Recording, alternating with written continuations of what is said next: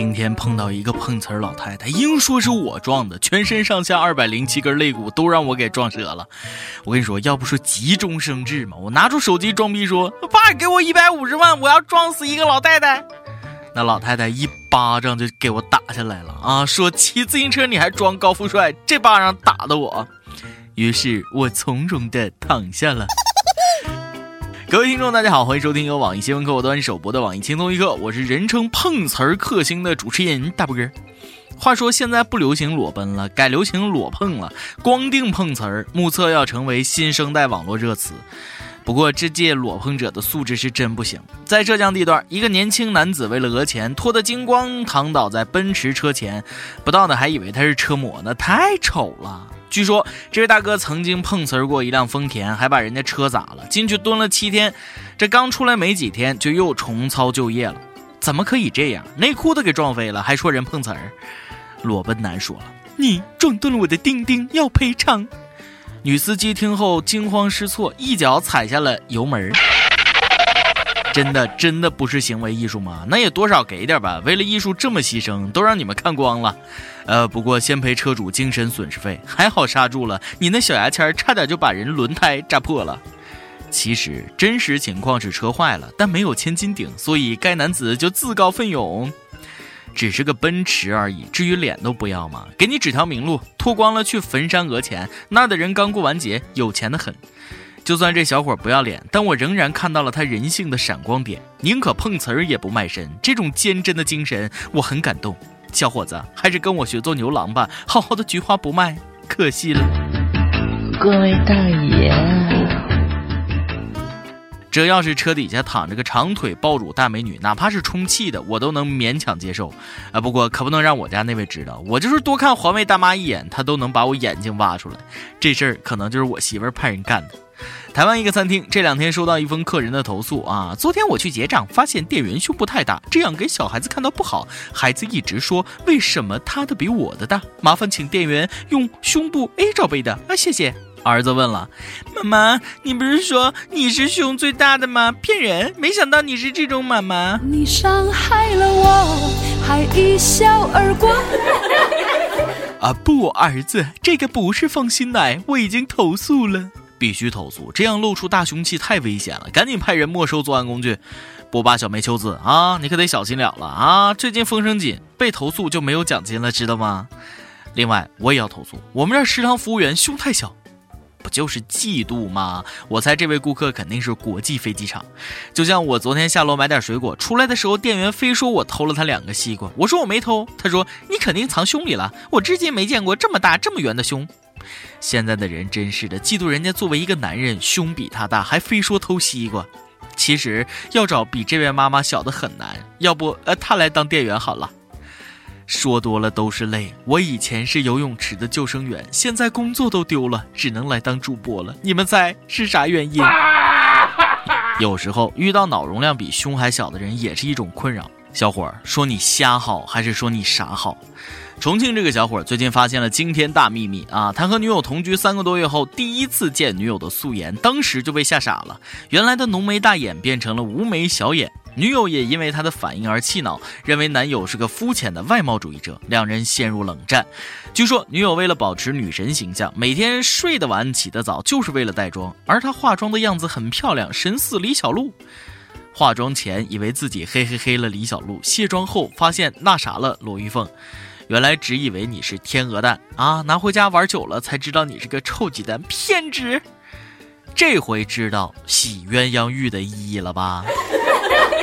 其实人生最痛苦的是，当你脱下裤子，掏出了我最想掏出的东西，人说是钱，都别太污了啊！这年头连变性都不是事儿，更别说变个脸了，搞得我现在看见啥都怀疑，连《红楼梦》都越看越不对劲儿了。哎，就是那段经典桥段啊，贾母急的搂了宝玉道：“孽障，你生气要打骂人容易，何苦摔那命根子？”宝玉满脸泪痕，气道：“家里姐姐妹妹都没有，但我有。我说没去，如今来了这么一个神仙似的妹妹也没有，可知这不是个好东西。”贾母忙哄他道：“你这妹妹原是有的。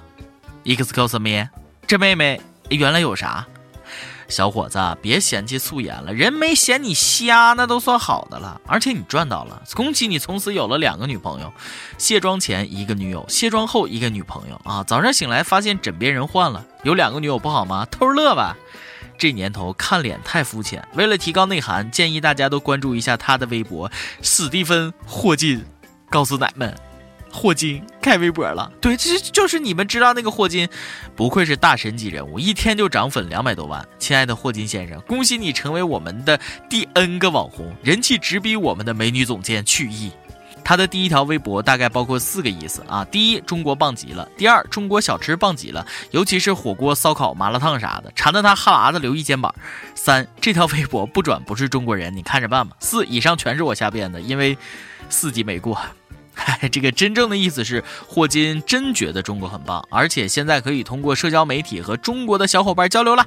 他希望大家分享自己的生活趣事和工作心得，还希望在互动中向我们学习。哎呀，终于我能在个人简历的荣誉一栏庄严写下：物理学家霍金曾公开表示，希望在互动中向我学习。天哪，我要告诉妈。妈妈，我有霍金的联系方式。妈妈，我在跟霍金聊天儿。以后我也是和霍金说过话的人了，虽然是单方面的，但这将是史诗级的对话。呃，那啥，霍金先生你好，请问人类啥时候灭亡啊？外星人真的存在吗？为什么中国人特别容易受水逆影响？什么？这些问题不太好回答。好吧，霍金先生，以后有不会的物理题，哎，可以向您请教吗？啊，你能保我物理不挂科吗？还是不好回答。哎，那么请问我十八厘米什么时候可以找到女朋友？请帮本宝宝分析一下，谢谢。感觉是在和宇宙对话。每日一问：如果霍金可以为你解答一个问题，你会问什么呢？没想到竟关注了只出现在书本里的人物，这是我距离霍金最近的时刻。关注之后，感觉自己能把宇宙的 WiFi 都连上，人都变聪明了不少。从今天起，我要自豪且骄傲的活着。没别的，就因为霍金在我微博的分组里是同学。这是什么概念？这个世界的物理巅峰是我老伙计啊！伟大的老伙计，感谢你为人类做出的贡献。呃，不过老伙计啊，你你用生命铸就的科研成果，后辈却用它来布置作业，说得过去吗？你的任何一次分享都可能成为我们高考的阅读理解呀。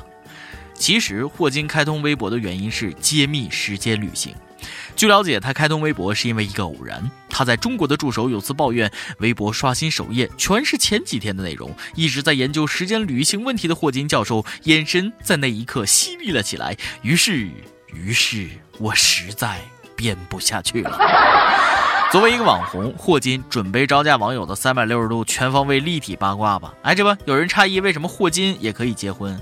笑呵呵啊，他都能用三根手指征服宇宙的黑洞，更不用说他老婆了啊！不说了，我也得研究研究宇宙黑洞去了啊！拜拜。今天你来阿榜跟天阿榜，咱们上期问了啊，这个有公交车推出叫醒服务，防止坐过站，脑洞大开。你现在最需要的是什么样的贴心服务？有东北海哥说了，什么样的叫床服务最好？就是能够把你叫尿了。看来得招聘一些会吹口哨的售票员了。一首歌的时间。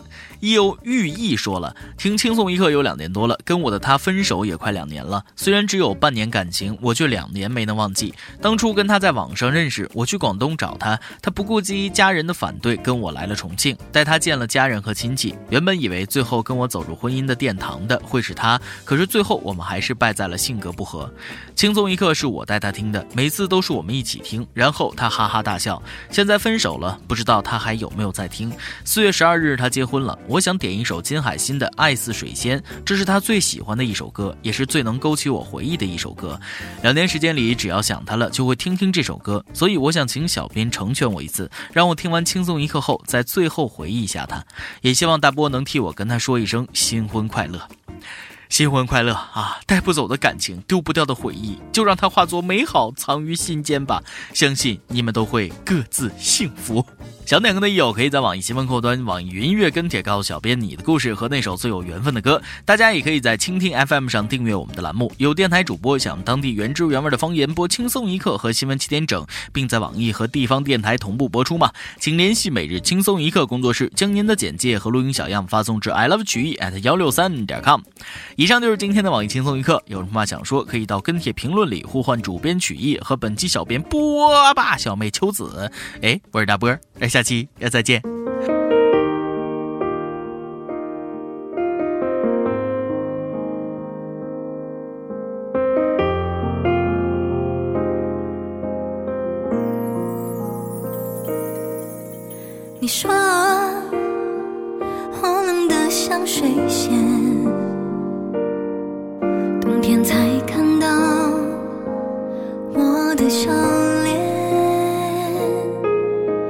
说，我在等一个预言，却永远不能够，不能够实现。要为你改变，盛开在夏天。别忘了，我就是水仙，白雪映出了我的春天。